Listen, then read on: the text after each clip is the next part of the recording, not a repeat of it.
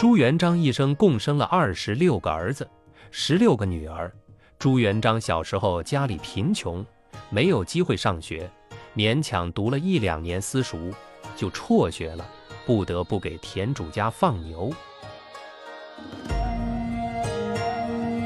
朱元璋当了皇帝以后，特别重视对儿孙的教育，特地在宫中建造大本堂，贮藏古今书籍，广揽人才。征聘四方名士大儒到朝廷来，悉心教育太子和诸王，轮流讲课，让太子与诸王博采众长。此外，朱元璋还挑选众多天资出众的青年才俊试读。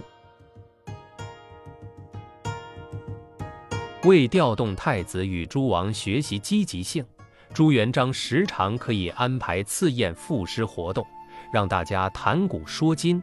互相砥砺，取长补短。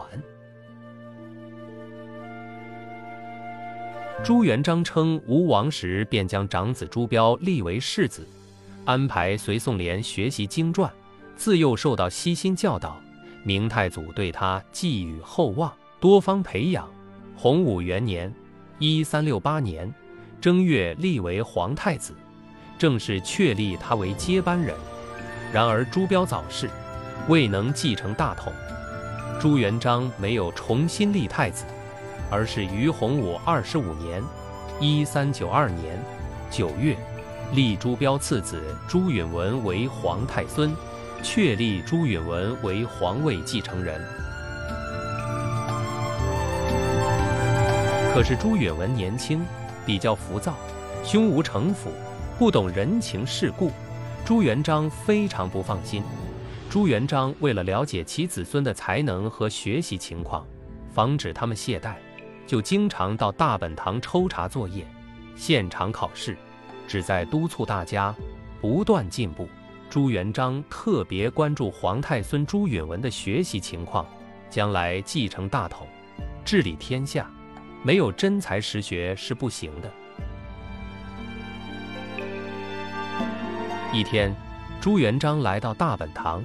特地试探皇太孙朱允文的才思和学问，令其当众赋诗一首。朱允文的诗后两句是：“虽然隐落汪湖里，也有清光照九州。”朱元璋一向喜欢粗犷、豪放的诗风，看了诗后，觉得软绵绵的，缺乏人主应有的磅礴气质与豪迈气概，很不满意。为了进一步试探和启发皇太孙，朱元璋又即兴出一对联上联，风吹马尾千条线。要朱允文续对下联，朱允文沉思一阵后，对曰：“雨打羊毛一片毡。”朱元璋紧锁双眉，摇着头说：“对是对上了。”调子仍是低沉，毫无傲视天下的气魄。朱允文的下联虽然单就文字、结构、比喻来讲，还都可以，但是立意不太高远，用语琐屑，形象不雅，内涵不深，所对之句明显欠佳。为此，朱元璋对朱允文很是忧虑。善于逢迎父皇的四皇子朱棣站在一旁，见此情景，即上前奏对道：“日照龙鳞万点金。”对句非常迎合朱元璋的口味，朱元璋喜出望外，转忧为乐，连声叫绝：“对得好，对得好！”朱棣以日照句应对，用万点金遇龙鳞，却有气魄。又蕴含帝王之意，朱元璋看得出来，但没有点破。在离开大本堂之前，朱元璋再三勉励皇太孙朱允文要下真功夫学习，无论做文章、写诗，还是做对联，都要有气度，岂能软绵绵的？心怀天下，才能当好人主。此后几年，朱元璋特别担心朱允文可能不是其四叔朱棣的对手。后来，朱允文虽继承了大统，但确实不是朱棣对手。没几年，朱棣就从侄子朱允文手中夺得地位，成为明成祖。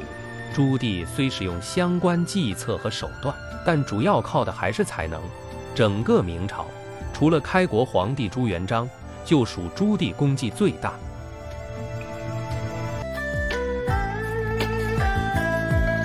共发琴，朱元璋测试儿孙才能，分享完了。落日桥头，几分暮色被渲染。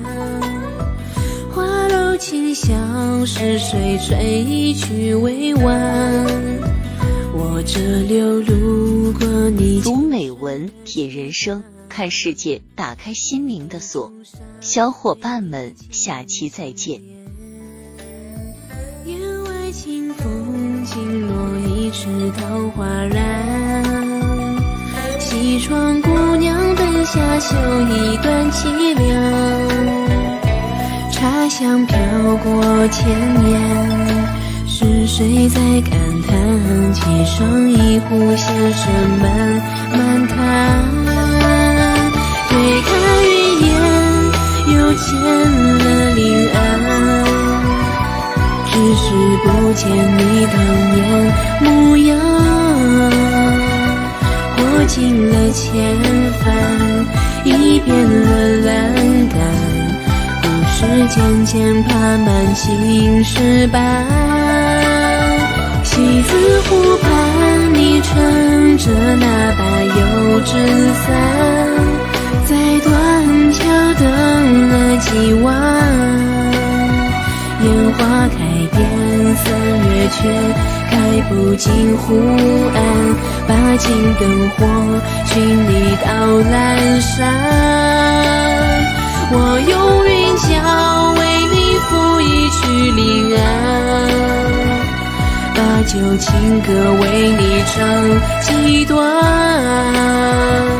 渡口边，我把流连装满了客船。有，你在烟雨中消散。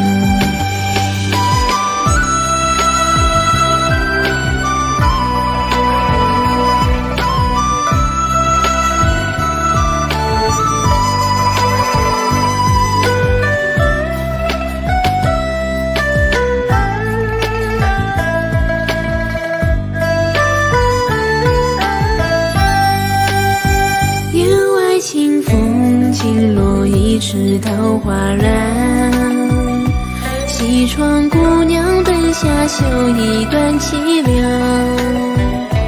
茶香飘过千年，是谁在感叹？沏上一壶，先生慢慢谈。